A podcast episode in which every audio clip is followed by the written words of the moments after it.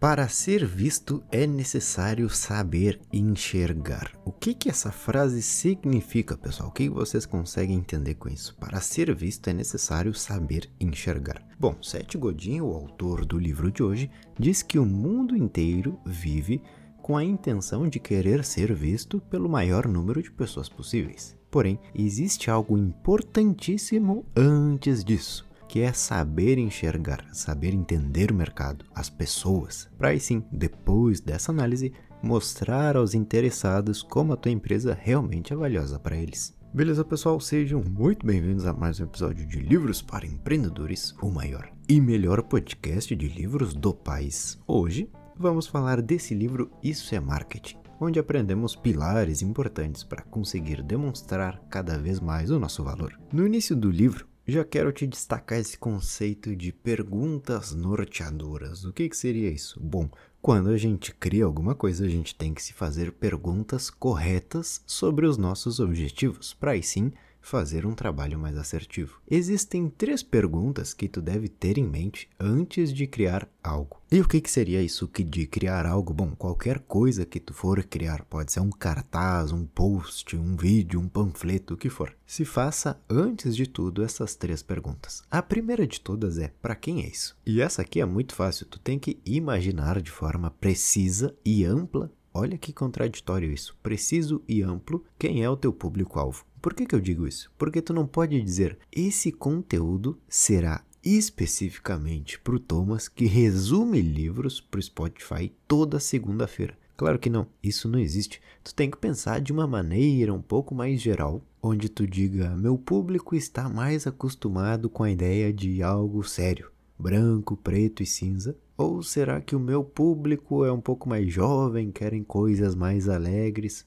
Porque esse primeiro passo de dizer como é o meu público ou quais são os interesses dele são muito importantes. Se teu público são pessoas, vamos supor aí 70, 80 anos, tu não vai me criar algo rosa, brilhante, com cores de neon e uma linguagem muito divertida. Saber para quem é direcionada aquela criação é ter uma noção básica dos gostos do teu público eu estou fazendo uma campanha de reconhecimento de marca no meu e-commerce de botas de escalada. O que, que chama mais atenção? A foto de uma bota ou uma pessoa no topo de uma montanha com os braços para cima comemorando que chegou lá. Aí no cantinho dessa imagem, de forma discreta, eu coloco lá botas do Thomas, a marca de todo escalador. Isso é um senso comum de saber o que é interessante aos olhos do meu público. A segunda pergunta norteadora que tu deve se fazer é: para que é isso? Qual é a finalidade do teu produto? Para que, que isso aqui vai ser usado? Olha as propagandas dos carros 4x4. Quanto mais maluco o vídeo, melhor. O carro sobe um morro cheio de pedras, depois passa rápido no meio de um campo todo embarrado e por aí vai. Isso mostra para que, que o carro é feito. Mostra a sua força, a sua resistência. E claro, se eu quero comprar aquele carro para andar tranquilo dentro da cidade, ao ver essa propaganda eu sei que beleza, pro que eu quero, que é daqui até o meu trabalho, o carro me sobra, então tá tranquilo. E a terceira pergunta norteadora é: o que isso gera? Se eu vendo vidros blindados, eu preciso gerar a sensação de segurança para quem me vê. Imagina o seguinte: tem um cara fazendo um safari na África dentro de um carro. Vem um rinoceronte correndo, bate com um chifre na janela do carro e o rinoceronte cai para trás. Aí ele se levanta, olha pro motorista e diz: É blindado pelo Thomas Vidros Blindados? Sim, isso mesmo. Então, eu gerei a emoção que o cliente busca quando ele busca aquele produto, que é um vidro seguro, resistente e por aí vai. Mas e se não for algo tão fácil de mostrar? Vamos supor que eu vendo perfumes, beleza? Um vídeo da pessoa caminhando, onde todo mundo vira o pescoço para sentir novamente, é um caminho que não tem erro, porque é aquela sensação que a pessoa busca. Então, quando a gente vai criar algo, estas três perguntas são importantes. Para quem é? Para que será usado e o que vamos gerar, o que, que o nosso produto gera, que sensação essas pessoas que eu atendo buscam. E a partir do ponto onde tu responde todas essas perguntas, essas respostas que tu tem irão te auxiliar muito em qualquer criação. Depois das perguntas norteadoras, o autor nos fala sobre como entender o mercado e alguns erros que são bem comuns e que tu talvez cometa. Então presta atenção. Erro número 1: um, presumir que todos sabem o mesmo que tu. Imagina que eu sou o Enzo Ferrari, o fundador da marca da Ferrari. Tô lá na minha fábrica e entra uma mulher que me diz o seguinte: Me falaram que tu tem ótimos carros e eu tô afim de comprar um.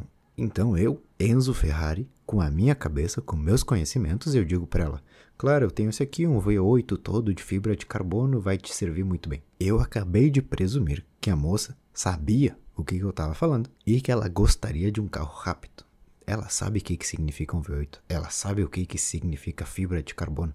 Talvez ela não entenda essas diferenças. E o segundo erro é o de acreditar que todos pensam como você. Então eu, Enzo Ferrari, digo: Senhora, confia em mim. Esse carro aqui vai te levar a 360 km por hora. É uma máquina perfeita. Então, a mulher olha para mim toda perdida e diz: Eu quero um carro para levar meus filhos na escola. E eu só ando a 60 km por hora porque é um bairro residencial por onde eu moro. Mas eu, Enzo Ferrari, pensando com a minha cabeça, eu digo: Mas senhora, essa aqui é uma máquina, é o melhor carro do mundo. Então tu vai começar a perceber que muitos erros existem quando eu presumo que as pessoas pensam e querem o mesmo que eu. Então, o primeiro passo é: as pessoas sabem até onde mais ou menos. E depois, eu tenho que me lembrar que isso é muito importante, guardem isso.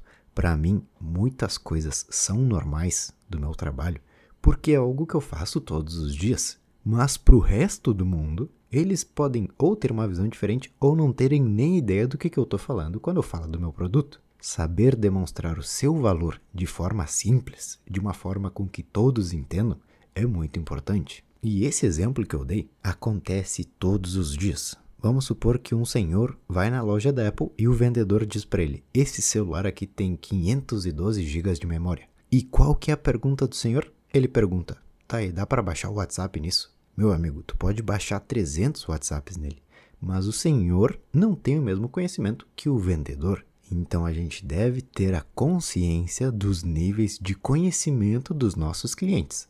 Isso é essencial. Pessoal, 85% dos bilionários do mundo atual vieram do nada. 15% vieram de herança. Se tu for estudar esses 85 que vieram do nada, tu vai ver que a maioria deles tem algo em comum: o hábito da leitura. Dito isso, sabemos que o hábito da leitura expande o teu nível de intelecto, te faz mais inteligente e te ajuda com as decisões da vida. Se tu é uma pessoa que tem dificuldades com a leitura, mas quer começar a ler muito mais, eu posso te acompanhar nessa. Clica no link da descrição para começar a aprender com as nossas aulas. O que, que eu fiz aqui? Além de vender o meu curso, eu fiz toda uma introdução para te mostrar a importância da leitura. E por quê? Porque algumas pessoas não entendem o quão poderoso é esse hábito. Digamos que eu vendo banheiras de gelo. Eu sou especialista no assunto e eu uso meus próprios termos. O primeiro que eu devo fazer é garantir que todos entendem a importância e os benefícios da água gelada. Depois disso, eu digo: ó, essa banheira aqui vai te ajudar com isso. Para que fique bem claro isso de entender, pessoal, tu deve sim ou sim saber que nem todo mundo tem o mesmo conhecimento que tu. E esse é o teu diferencial. Por isso que as pessoas vão te pagar por algo. E é justo agora onde a mágica começa. Entender o mercado é deixar claro como tu quer mudar ele. Então eu sou o Elon Musk. Eu subo em um palco, pego o microfone e digo: "Hoje em dia os carros poluem o mundo. Nossos carros elétricos são melhores." O que, que eu fiz? Eu falei como o mercado está hoje. Esses carros poluem o mundo. E eu falei a mudança que eu quero causar no mercado. Nossos carros elétricos são melhores. Outro exemplo, eu sou o Zuckerberg lá na época 2004, 2005. Hoje vocês não conseguem ver seus amigos distantes. Essa rede social vai te manter diariamente atualizado de todo mundo que tu conhece. Ou então eu sou o Larry Page, o dono do Google. Hoje vocês precisam buscar em listas telefônicas, livros acadêmicos, mas daqui para frente vocês vão apenas digitar no Google o que querem e obterão as informações. Ou seja, pessoal, todos esses exemplos têm a mesma estrutura enxergar qual é a mudança que eu, como marca, quero fazer no mercado. Uma vez que eu tenho essa ideia pronta, eu começo a criar várias estratégias de como conseguir deixar isso claro a todos. Próxima grande ideia do livro: o menor mercado viável. O que, que significa isso? Bom, é uma ideia do Seth Godin que vai contra a ideia de crescer exponencialmente. Na verdade, é a favor dessa ideia, mas é um passo antes. Vamos lá. Comecei minha empresa, tenho dois ou três anos qual que é o mínimo de clientes que eu posso atender para estar com um negócio saudável e redondo, onde tudo funciona que nem um relógio. Meu serviço tem um valor de 4 mil por mês. Com a equipe que eu tenho, eu posso atender 10 clientes. Com isso, me sobra o X% de lucro, beleza? esse menor mercado viável é o teu maior objetivo do momento, antes mesmo de querer ganhar o Brasil inteiro. Qual que é o menor mercado viável? Bom, consiga esses 10 clientes, faça um bom trabalho e esteja tranquilo. A partir desse ponto, sim, tu pensa em crescer, em fazer o impossível. Mas o primeiro passo é sempre descobrir qual que é o meu menor mercado viável.